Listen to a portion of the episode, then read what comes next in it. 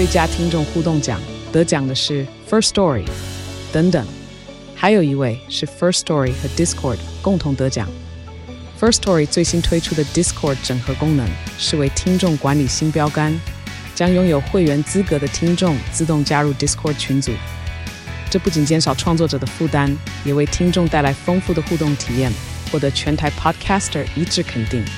体验这个惊人的功能，立刻点击叙述栏链接，让你与听众互动更上层楼。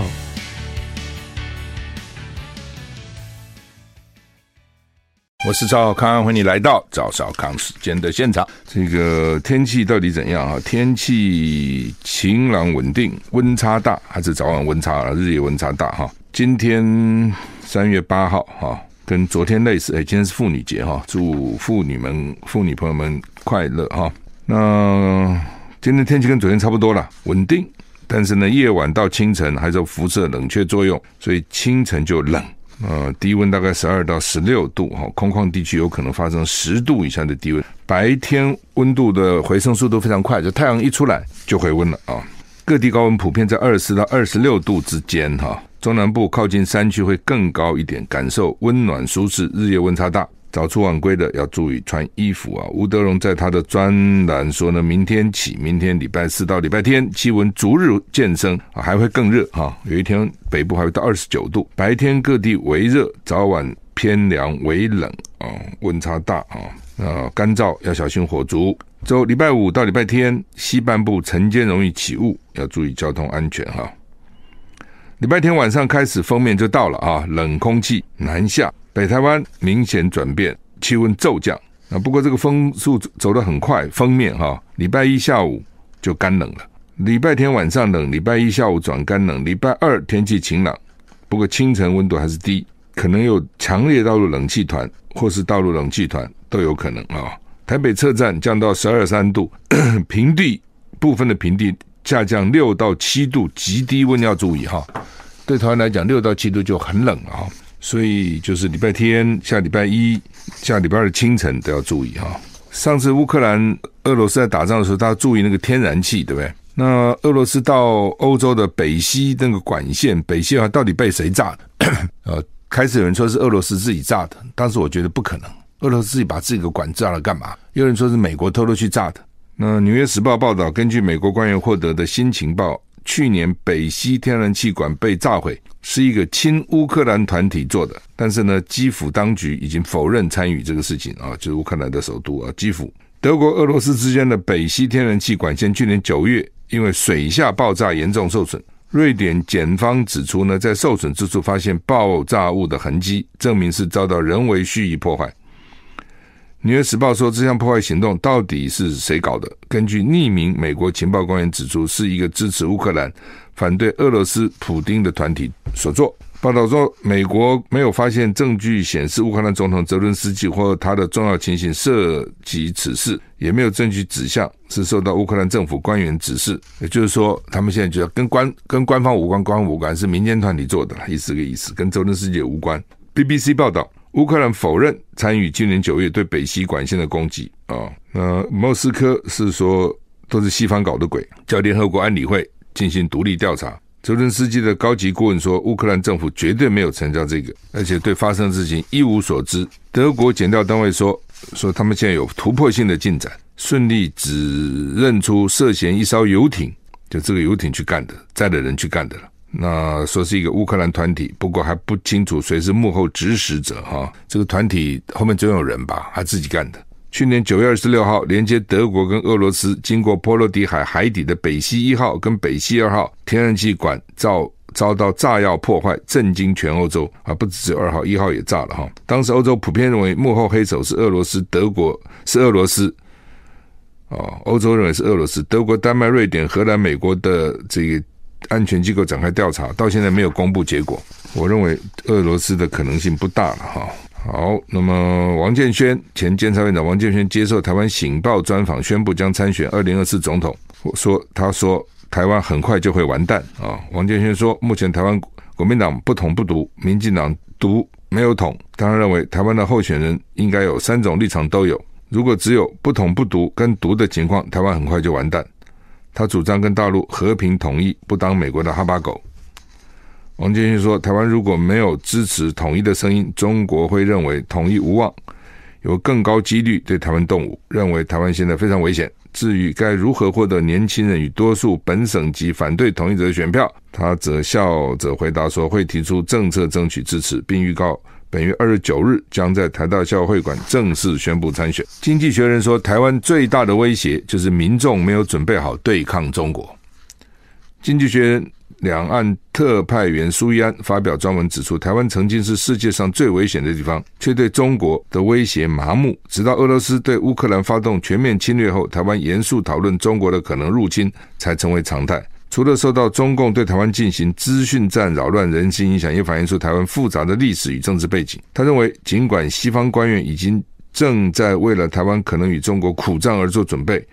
但台湾人对于自我身份认同、与中国是何关系以及是否该与中国打仗都没有共识。台湾民众还没有决定如何及是否对抗中国军略，还没有准备好对抗中国，才是台湾最大的威胁。唉，台湾是有点复杂了啊，虽然因为台湾的这个历史背景也很复杂嘛，哈，有原住民啊，有这个两三百年以前来的这个从大陆移民过来的先民，有。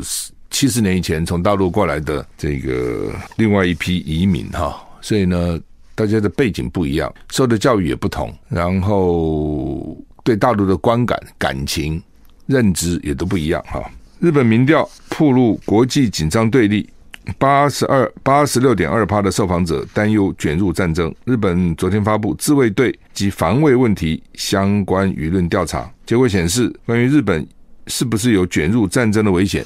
回答有跟倾向有的受访者达到八十六点二趴，很高啊，是回答选项跟现行问卷相同的二零零九年以来的最高数，最高的数数字哈，就他们已经做红中了十十四年了了哈。对于自卫队的规模比较怎么样比较好？回答当前程度就好的成的访访问者受访者达五十三趴，超过回答增强比较好的四十一点五趴，就是说超过一半人还是不希望把座位队再增加。他们这个二战的时候啊，那种军国主义的影响还在，就像德国纳粹的不良影响还在哈。在调查里面，认为有跟倾向有卷入战争危险的受访者呢，理理由多选的理由就是可以选好几个答案了。国际性紧张对立最多。八十五点七趴，联合国能能功能不足三八点二帕，自卫能力不足二八点二帕，日美安保条约的存在十一点七帕。分析说，这大概反映出人们认识到俄乌冲突、中国跟朝鲜的动向等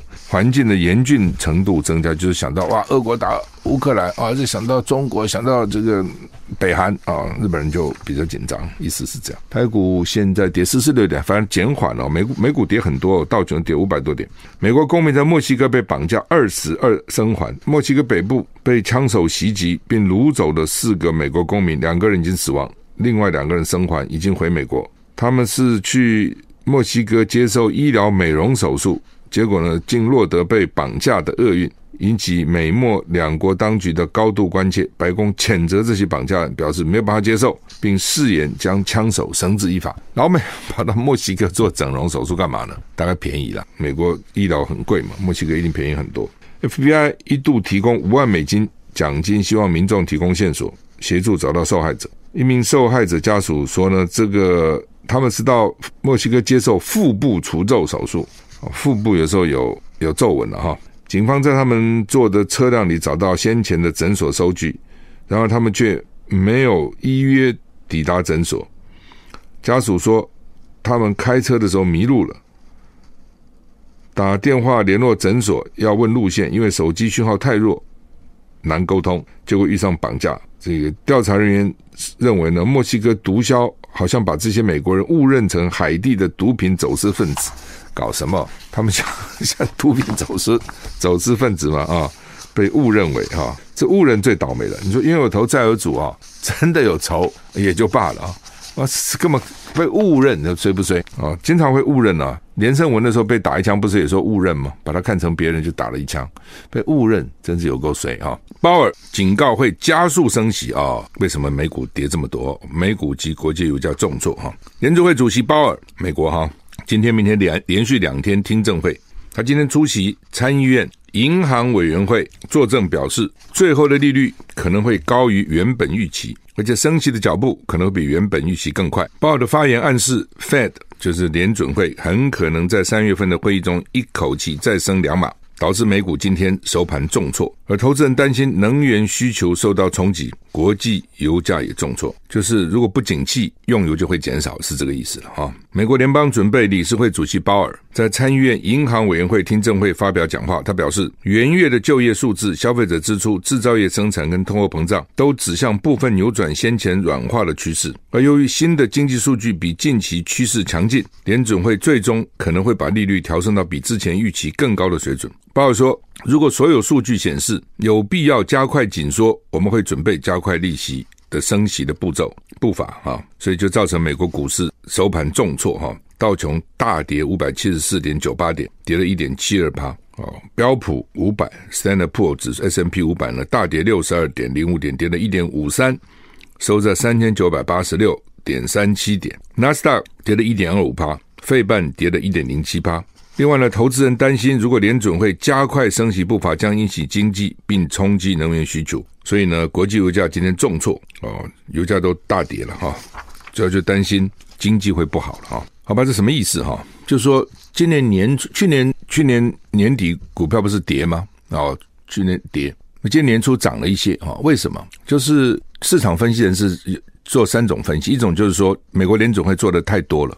所以不会再做了，就加息加得很快，加很多了。第二种认为是刚刚好，这个措施刚好；还有一种认为做得不够，就物价压不下来。在年初的时候，他这些基金经理人都认为说做得够多或做得差不多了。所以为什么在一二月的时候股票涨了一波？大家觉得不会再升息，会升得有限。但是现在看起来显然是第三个，联准会做得还不够，加息加得还不够。所以呢，一月的就业数据非常强劲，看起来二月也不会不好。当然，我们看到高科技类股在裁员。这些高科高科技的股市、高科技的公司在裁员哦，但是基层的需求非常强劲，就是餐厅的 waiter 啦，那么基层的服务业，需要人非常多。那这有什么差别呢？就是这些基层的服务人员，譬如说，假如说我我是一个餐厅的一个服务人员，我赚的钱大概就把它花掉了。为什么？我没赚多少钱嘛，我花可能都不够啊。反而那种高阶的赚很多钱的，他不见得花。他就是赚一百块，只花三十块啊！比较低阶的人赚一百块，他可能都花掉还不够啊！哦，所以就 造成说，懂这意思吗？造成说就业并没有减少，就就业的需求还很强劲，就是失业率并不高，而物价下不来，尤其民生必需品物价下不来，这就造成。当然，他们有讲各种原因，譬如说一月说今年是暖冬，对美国来讲是暖冬，因为暖冬。经济就比较活络，你想这道理吗？冷冬大家都躲在家里不出来，暖冬大家出来啊玩啊吃吃饭啊消费啊。二月可能也是暖冬，所以这为什么认为一二月呢经济也不会差，就业率呢也不会低？我想就反映在鲍尔到国会去作证，他数字就是这样。过去要压制通货膨胀，很少说一提高利息，通货膨胀就下来了，没有的，他一定要持续一段时间才能压得住哦。所以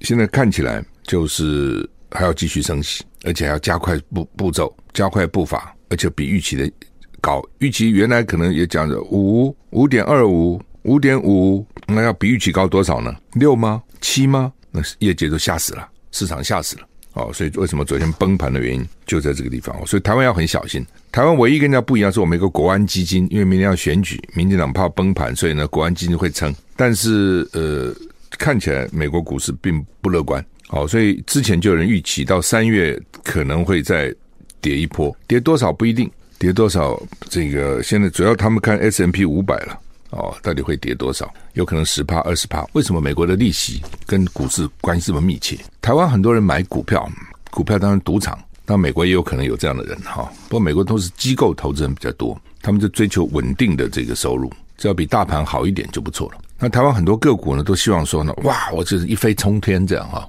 以那个观念比较不一样。那对老美来讲，现在利息这么高，对不对？四点多了，四点七五啊。他他把那个钱放在那个买债券啊，或是放短期的这个票券啊，他大概可能拿到将近五趴的利率嘛，的利息嘛，那觉得不错啦，又没有风险。买股票不一定涨，可能跌啊。所以我当我利息高的时候，我干嘛去买股票呢？股市的钱会抽出来去吃利息了嘛，稳稳稳当当的嘛。你说以前你存款只有什么一趴利率，甚至还有时候还负利率，还不给你利息，那当然没什么意思嘛。当你有做这边就有五趴的利率，那很好啊，对不对？所以股市的钱就会抽出来，股市没钱那就不跌吗？就 就这么简单嘛。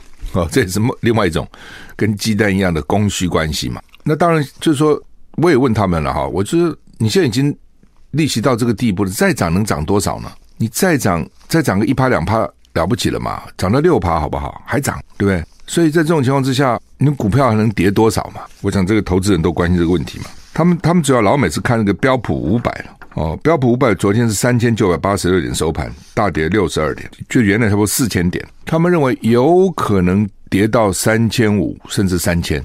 那好吧，就算跌到三千五，也不过就跌了多少十几趴嘛，十五趴嘛。但是呢，他们专家讲说，很多时候个股是跌的比大盘多的很多的。你大盘如果跌十趴、十五趴，有些个股可能会跌到二十趴、三十趴、四十趴。那那你要你愿意现在进去，然后去承受三十趴、四十趴的亏损吗？你要是不等到跌到三十趴、四十趴再买呢？但你说我怎么知道我会买到最低点？那另外一回事情。但你知道它会跌，你现在要去买吗？啊！而且这次的跌哈，很多高科技的股你想都想不到的，像什么亚马逊呐、什么脸书，原来那么好的股票能跌成这个样子，所以还是要保守哦。就是说，只是说台我讲过台湾比较不同，台湾就是一方面有涨跌幅的限制，地方面有国安基金呐、啊，哦，所以你它会让它崩吗？我看也不会，但是呢，会涨多少我也很怀疑，所以要很小心啊、哦。那美股昨天是大跌，台股还好啊，台股现在只跌五十六点，还蛮抗跌的哈。好，南韩总统尹锡悦四月二十六号到美国国事访问。白宫宣布，美国总统拜登将在四月二十六日接待到华府进行国事访问的南韩总统尹锡悦。美国跟南韩正在加紧合作，以反制好斗的北韩日渐增强的威胁。法新社报道，这是拜登任内。到现为止的第二次接待外国元首国事访问，就他们这访问有很多种了啊，有的就是访问啊，但是这是国事访问，就正式的哈。白宫表示，尹锡悦这趟访问将凸显两国如钢铁般坚定结盟关系的重要性跟持久力量。拜登也将以国宴款待尹锡悦。以前都讲说像磐石般的坚固，sol 这个 rock solid，现在磐石不够了，要钢铁般啊，像 steel 啊。像钢铁般，steel like，像钢铁般，steel solid，不是 rock solid 啊。华盛顿邮报报道，拜登决定接待南韩总统来访，而非其他盟邦领袖，显示他对于反制北韩的重视程度。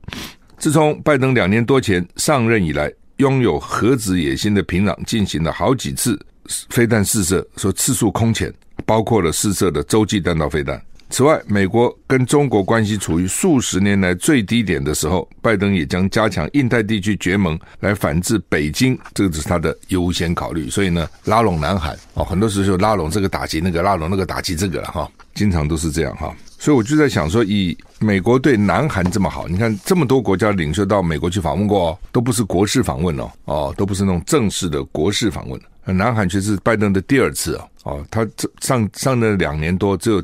两次国事访问，这是这个另外一次啊。那表示他重视啊，重视这个亚洲了。看起来啊，那对美国来讲，北韩威胁哪有中国威胁大呢？你自己想嘛，北韩怎么跟中国比嘛？差很远。如果他因为北韩他都对南韩这么重视，那你想，因为中国他对台湾哦，应该也是非常重视的哈。所以呢，蔡英文要去美国访问，今天联合报、中国时报头版头都登着蔡英文过境美国会会见麦卡锡哈，但是回程他会经过纽约了。还会会见哪些人？哦，会有哪些突破？都是观察的重点。传美国取消中国旅客入境的筛检要求，最快这个礼拜五就生效了。今天礼拜三哈，美国去年十二月二十八号开始要求中国大陆旅客入境需要进行新冠检测。不过，随着中国大陆疫情趋缓，根据 Washington Post 的华盛顿邮报报道，三名匿名官员三个表示呢，美国最快在当地时间礼拜五开始取消对中国大陆旅客的新冠检测要求。就原来是从中国大陆都要。检查、检测，或者你给我看啊？那官员说，这个决定是优先考虑工位，不是外交啊。外交可能跟大陆不好了，要不要背给他？他们现在考虑是公卫政策，因为日本呢等等这些国家先前对大陆旅客都有一样的要求，要过检测，但是目前都放宽了。他说，尽管现在中国大陆官方给出的病例数据可能严重低估，但是美国对于中国大陆。近几周的染疫死亡迹象呢，感到放心。就是说呢，虽然他给的数字也许这个不止，但是呢，整个看起来呢还还好，没什么了不起啊。放心的啊，就这个意思啊。大陆的数据大家一直怀疑嘛，到底真的假的嘛？啊，不过大陆人都不在乎了，现在都在公共场合都活蹦乱跳了。好，所以呢，老美大概想应该没什么问题吧。好，那么蔡英文过境会麦卡锡哈，原来是说麦卡锡要到台湾来了，但是呢，大家都想到去年裴洛西来了，老共包围台湾啊，就担心说那这麦卡锡来不是更严重吗？为什么呢？因为裴洛西当时大家都知道马上要选举了，选举呢，民主党会输，裴洛西这个议议会国会的众议院的议长位置保不住的，所以已经是毕业旅行了。那老公都这样反应，那你现在麦卡锡这个新的。哦，刚就任的共和党的这个众议院议长，那老公会不反应吗？意思是这样啊。呃，后来又传出来说他是明年我们选举完了过来，他的选举之前啊，那当时我们的评论就是说，哦，那他等于帮他自己搭舞台嘛，因为他要选了。他们众议院不，这个是很辛苦。美国众议院两年要选一次，这什么歌？以前我们最早立委是三年选一次，都蛮累的，一下就到了，一下到了。那两年选一次。啊、那真的是非常快的。那、不过凡事都有利有弊啦。这样的话也会让很多人不想去选，累得要死。所以呢，这个门槛就高了。假如一干，我可以干个十年、二十年，哇，很多人要选，这一选上可以干个十年、二十年，一选只能干两年。所以有些人就觉得，嗯，算了，好，好。那现在传出蔡英文到美国会谈，哈，那当然就就比原来他到台湾来，对台湾来讲那个情势紧张或者两岸的紧张会降低很多了。嗯，到台湾来，麻烦就在这里哦。很多时候就是他来，你说老共表态不表态呢？很多时候我们不要去，我们把自己放在那个位置上去想想。就你今天是北京做决策的，你反应还是不反应？你不反应，那老美就会得寸进尺嘛，一定这样。外交这外交上有什么？没有什么容忍对敌人仁慈，没有这样的事情呐、你看看俄罗斯、乌克兰就知道，原来世界冷战，美国、苏联两个两大强权，那时候就两个势均力敌。你有六千颗核子弹头，我有六千颗核子弹头，哦，然后你有这个北约、北大西洋公约，我有华沙公约，各拥有会员国对抗，哦，然后等到华沙苏联一垮，华沙解散，华沙这些成员国很多都加入北约了，对不对？那苏联已经变成俄罗斯了，已经小很多了嘛，事实上也跟以前那个强盛比起来也差很多了。他总统也用选的了，虽然你说老普京老是连任，但不管他是用选的，他国内也开放很多了。至少你看，中国大陆还没选呢，俄罗俄罗斯已经是选的了，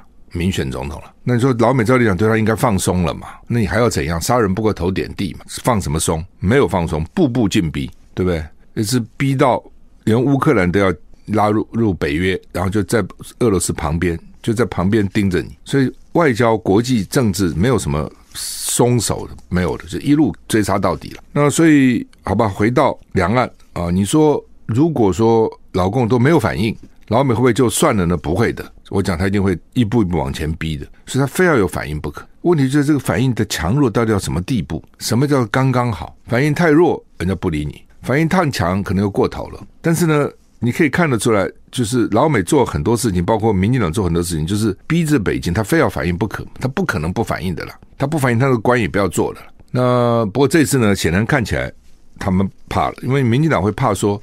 如果现在来，老共又给你包围或者更激烈，国际怕的原因是因为会影响到国际的货运，因为世界经济已经不好了，再搞这东西不麻烦嘛？那民进党怕的是说呢，到时候万一搞过头了，他明年选举可能有对选举不利哦。这种东西就是你你操作的恰到好处的时候，对民进党选举是有利的，但你过头的时候就不利了。老百姓就想说啊啊，是真的，真的要打了。那你想台湾人真的想打仗吗？有几个人想打仗呢？哦，嘴巴讲狠话谁都会啦，但是真正打起来那个战争多么残酷啊！你会不知道吗？啊、所以民进党也怕啊、就是说如果真的闹起来了，对他选举也不见得有利。所以这是为什么说好吧，他们就退让一步，到加州碰个面。为什么到加州呢？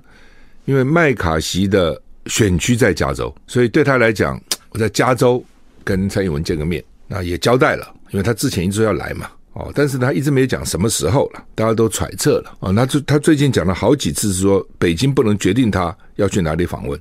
哦，也是，他要去哪里，北京其实你怎么决定呢？他要去哪里就去哪里啊。可是他也要考虑到后果嘛。如果他访问了台湾，让台湾承受很大的困难，或者是很大的麻烦，那你不是害台湾吗？当然，这些政客可能只想他们自己啦。哦，他其实并不会想你台湾怎样。哦，但是也可能会。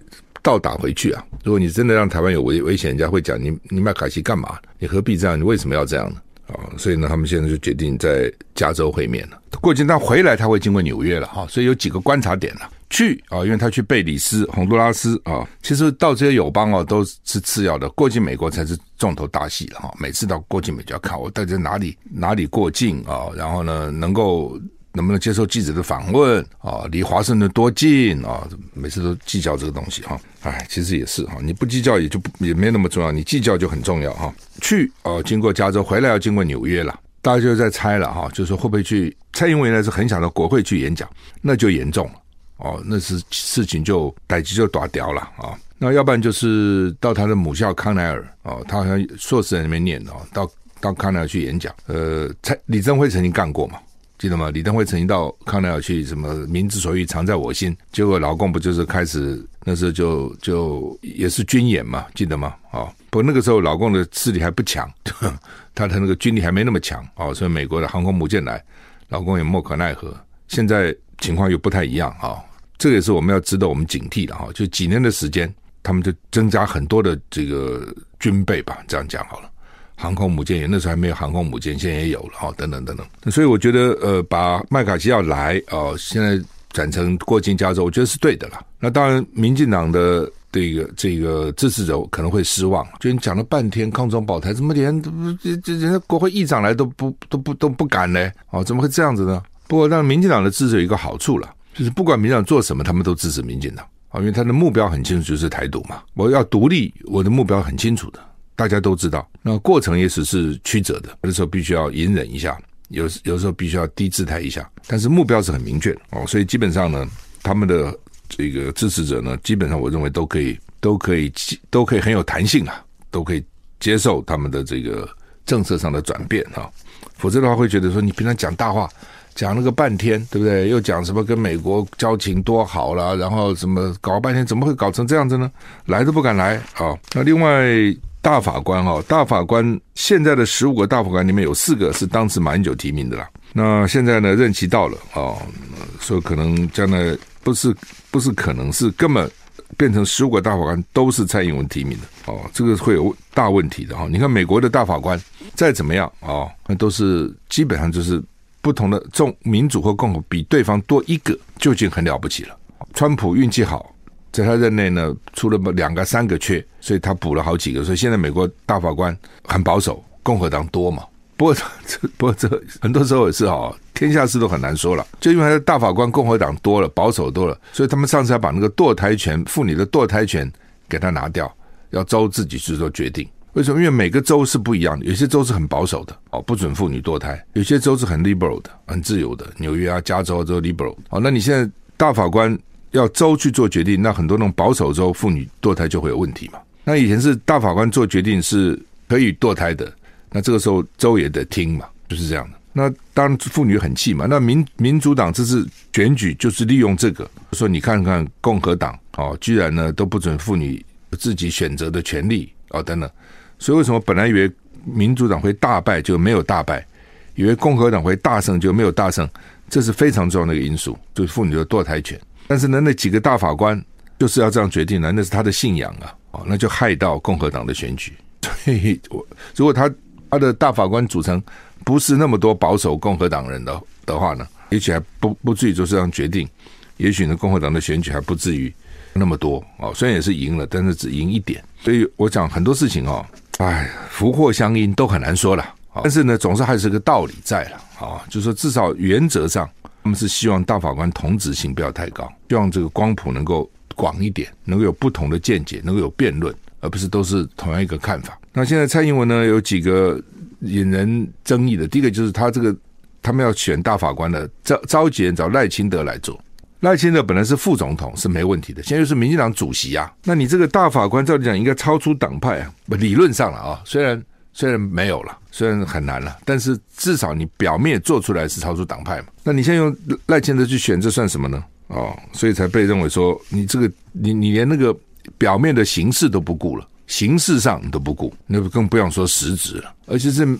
而且基本上这是民进党一向的作风了，他反正只要拿到权力，他不管你什什么东西，他就是要硬干，通通是他的，基本上是这样，例外很少，所以就被认为是你是大法官要滚话旁铁嘛。尤其大法官最近做很多解释哈，而且甚至很多个案的解释啊，那已经已经其实有很多时候都已经侵害到司法权跟立法权了啊。但是没办法，大家尊重大法官了。但是你大法官也要尊重你自己啊，你不能那么为政治服务啊。你等于都替民进党的政策在护航嘛，所以这也是大家很担心的啊，也很关心的大法官。好，那么今天国民党的中常会是要开始讨论。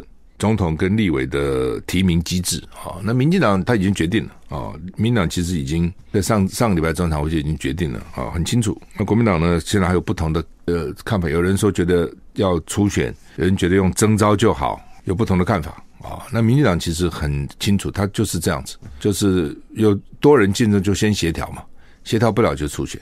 那国民党会怎么样？现在还不知道。那另外，邱国正昨天立法院呢，极力否认，说是美国叫他搞那个全动法的哦。他们现在一直说没那么严重，是被抹黑的。问题是是抹黑吗？哦，是怎么抹黑？你那个法案内容管制媒体要十六岁少年编编策，那是抹黑吗？好，我们时间到了，谢谢你的收听，再见。